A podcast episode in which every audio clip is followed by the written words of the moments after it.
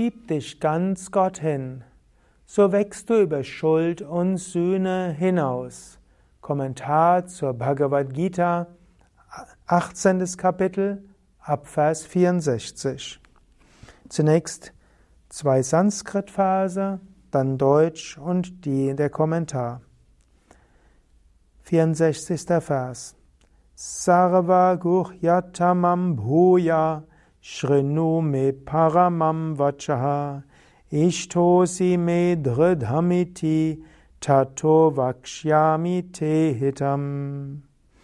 Manmana bhava madbhakto madhyaji mam namaskuru mame vaishyasi satyam te pratijane priyosime. Höre wieder mein höchstes, mein geheimstes, mein innerstes Wort.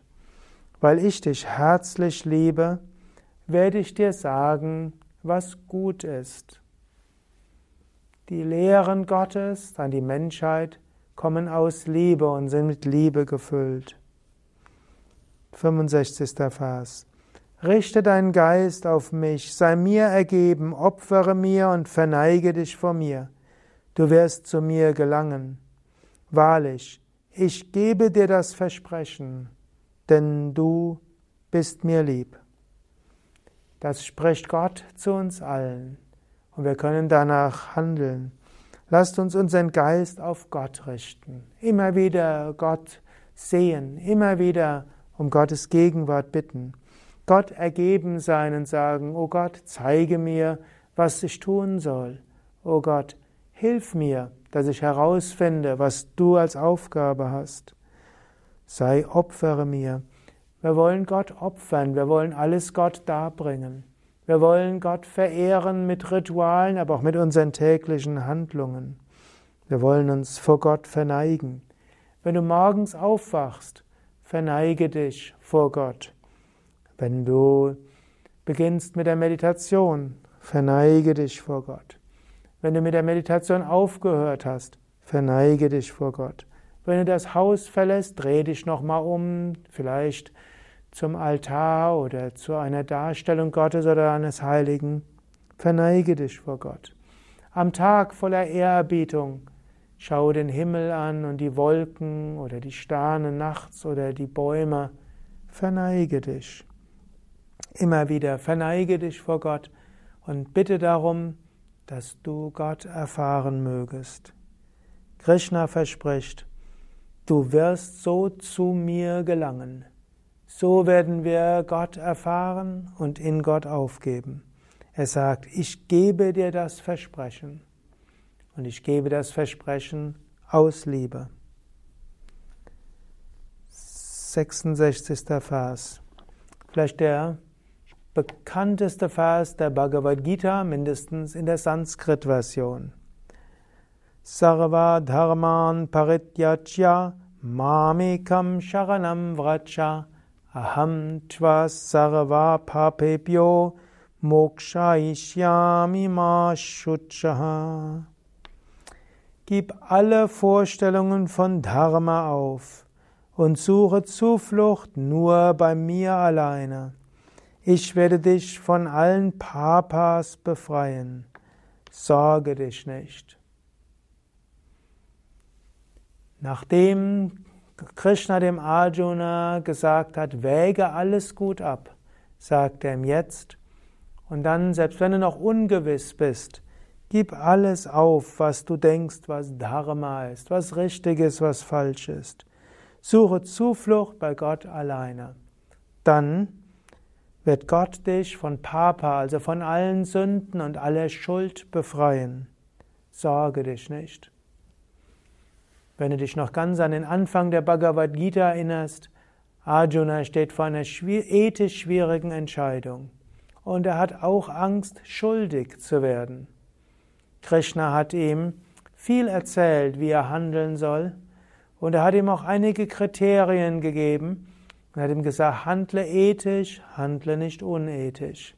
Er hat ihm gesagt, handle sattwig, nicht rajasik und tamasik. Er hat ihm gesagt, handle gemäß deiner Natur, tue deine Pflicht und nicht die Pflicht eines anderen. Und dann, sag, und dann sagt er, sei nicht getrieben von Raga und Dvesha. Gib mögen und nicht mögen auf. Handle nicht, um Anerkennung und Lob zu bekommen, um etwas zu erreichen. Beachte all das. Und dann richte dich an Gott und bitte Gott um Führung. Und vielleicht spürst du dann von innen heraus, was zu tun ist. Vielleicht wirst du manchmal genau wissen, was zu tun ist. Was übrigens nicht heißt, dass es notwendigerweise erfolgreich ist. Wenn es deine Aufgabe ist, Misserfolg zu erleben, dann wird Gott dich dazu führen, etwas zu tun, was dich in den Misserfolg, in Ruin bringt. Das heißt nicht, dass du falsch entschieden hast. Und egal wie du dich entscheidest oder selbst wenn du in der Unsicherheit dich entscheidest, bringe alles Gott dar. Und dann sagt uns Krishna, dann wirst du keine Schuld auf dich laden. Er hatte vorher gesagt, was auch immer du tust, wird immer auch fehlerbehaftet sein. Wo Feuer ist, ist auch Rauch. Egal was du tust, irgendwelchen Menschen wird es nicht passen. Deshalb die Vorstellung zu glauben, du könntest die absolute, vollkommene Handlung ausführen, die für alle nur okay ist, die ist illusorisch. Mache die Handlung, die du denkst, die Gott durch dich bewirken will. Mache die Handlung, die zum größtmöglichen Guten beiträgt. Und dann lasse los, überlasse alles Gott und sage, oh Gott, ich bringe dir alles dar. Oh Gott, wirke durch mich hindurch. Oh Gott, ich glaube, du willst, dass ich das und das tue. Ich will das für dich tun. Und dann sagt Krishna, wenn du mit dieser Einstellung handelst, bist du frei von Schuld. 67. Vers.